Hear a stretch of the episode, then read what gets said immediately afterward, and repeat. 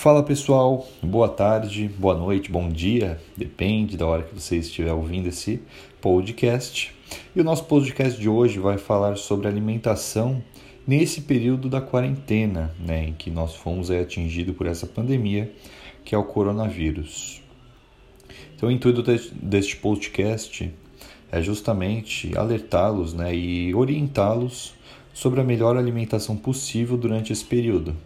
Então, primeiro de tudo, adeque a quantidade de frutas e verduras da sua dieta. Tá? Lembrando que a OMS, que é a Organização Mundial da Saúde, ela recomenda 400 gramas de frutas, verduras e legumes ao dia, ou o que totaliza 5 porções dessas classes de alimentos.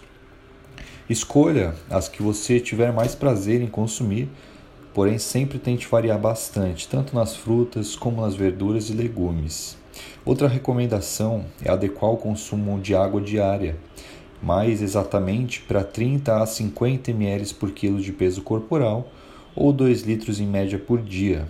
Por exemplo, uma pessoa de 70 quilos que vai consumir 30 ml por quilo de peso corporal, ela terá que tomar 2 litros e 100 ml ao longo do dia. Isso você fraciona ao longo do dia e vai tomando até atingir essa quantidade total. Além dessas recomendações, consuma uma quantidade mínima de proteínas. As melhores fontes de proteínas são as animais, como carne vermelha, frango, ovo, peixe, leite, além de laticínios como queijo e iogurte. Sempre dê preferência aos cortes de carnes magras, como peito de frango sem pele ou sobrecoxa de frango sem pele, patinho, alcatra, colchão mole ou colchão duro. E o lombo suíno e filé mignon suíno também são boas opções de carnes magras.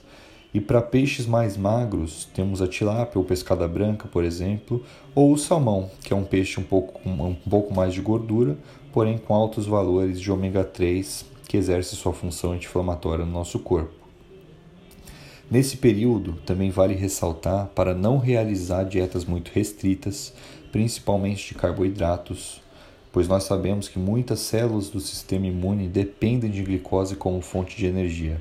E uma vez que restringimos acentuadamente o carboidrato da dieta, também prejudicamos nosso sistema imune e ficamos mais susceptíveis à infecção pelo coronavírus, assim como ao agravo dos sintomas causados por esse vírus. E aí, por último, não fique parado. Pratique atividade física em casa onde você puder. A atividade física, ela auxilia em tudo: na saúde, função cognitiva, melhora do sistema imune, prevenção e tratamento de doenças e outros milhares de, de benefícios. Por isso, pessoal, não fique parado.